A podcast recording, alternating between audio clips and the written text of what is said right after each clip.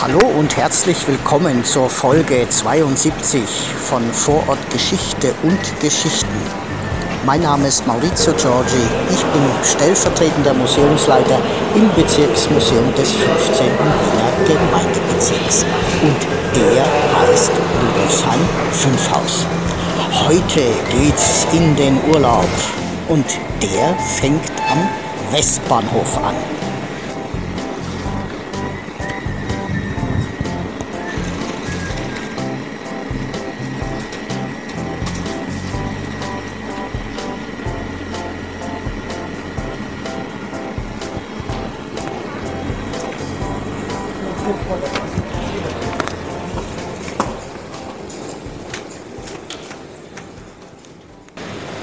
Guten Morgen, Ihre Majestät.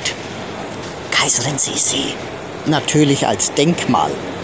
Das steht im oberen Stockwerk in der Bahnhofshalle.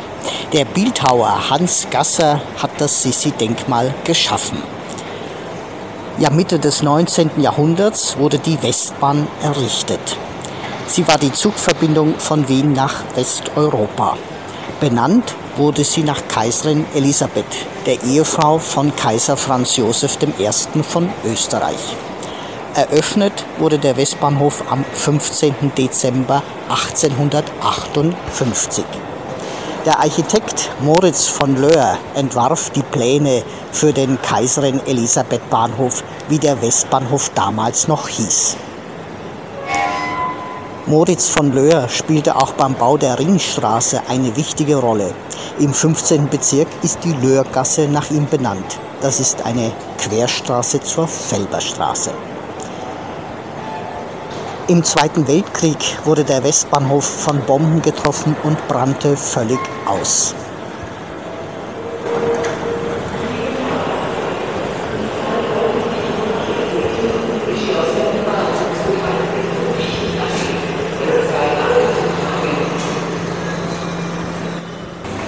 In der Zeit gab es auch die Kindertransporte. Viele jüdische Kinder schickte man 1938 nach England, um sie vor dem nationalsozialistischen Regime in Sicherheit zu bringen.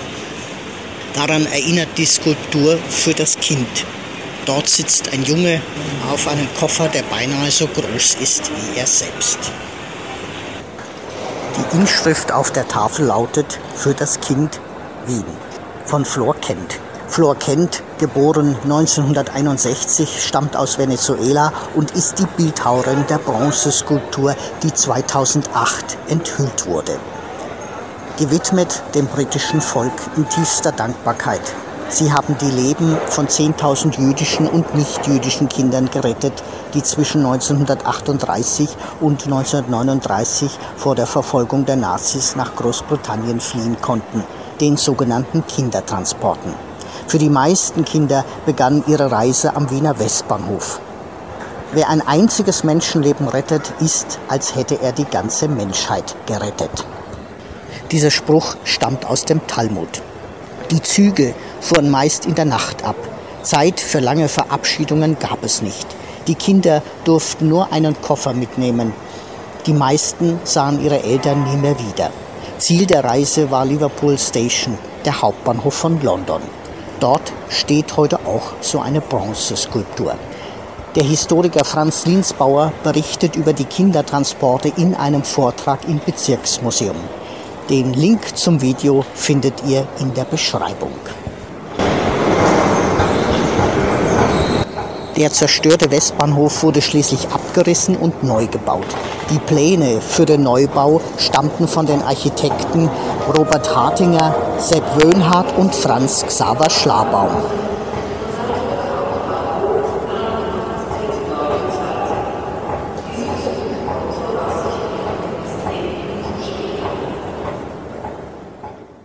Ein Teil des neuen Westbahnhofs wurde am 24. November 1951 eröffnet.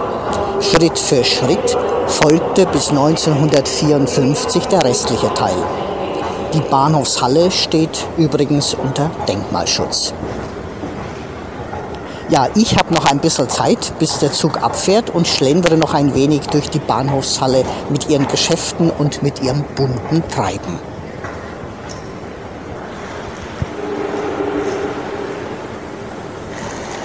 Ach, Haas ist, genau wie 1951, als Helmut Qualtinger aus dem Zug ausstieg.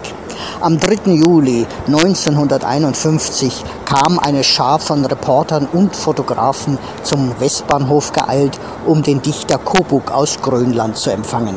Der Besuch des bedeutenden Dichters wurde in den Redaktionen der Zeitungen groß angekündigt. Der Dichter trug einen Pelzmantel und eine Pelzmütze. Beim Aussteigen aus dem Zug haben ihn die Journalisten gefragt, wie ihm Wien gefalle. Herr Pobuk hat geantwortet, Haas ist, heiß ist es. Natürlich ist der Scherz von Qualdinger sogleich aufgeflogen, den Eskimo-Dichter Coburg gibt es nämlich nicht wirklich.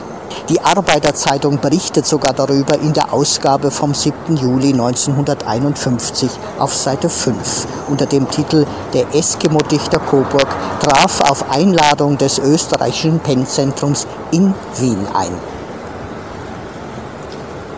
In den 1990er Jahren wurde der Westbahnhof wieder umgebaut. Die U-Bahn-Linie 3 wurde angeschlossen.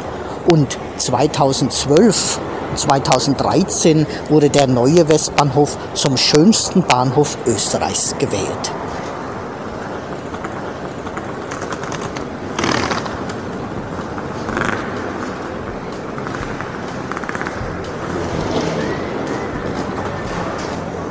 Ja, wenn ihr mehr über uns und das Bezirksmuseum erfahren wollt, schaut auf unsere Webseite vorbei www.museum15.at. Ihr könnt uns auch eine Sprachnachricht hinterlassen auf Anchor oder uns ein E-Mail schreiben an presse.bm15.at. 15 als Zahl. Bis zum nächsten Mal, euer Maurizio.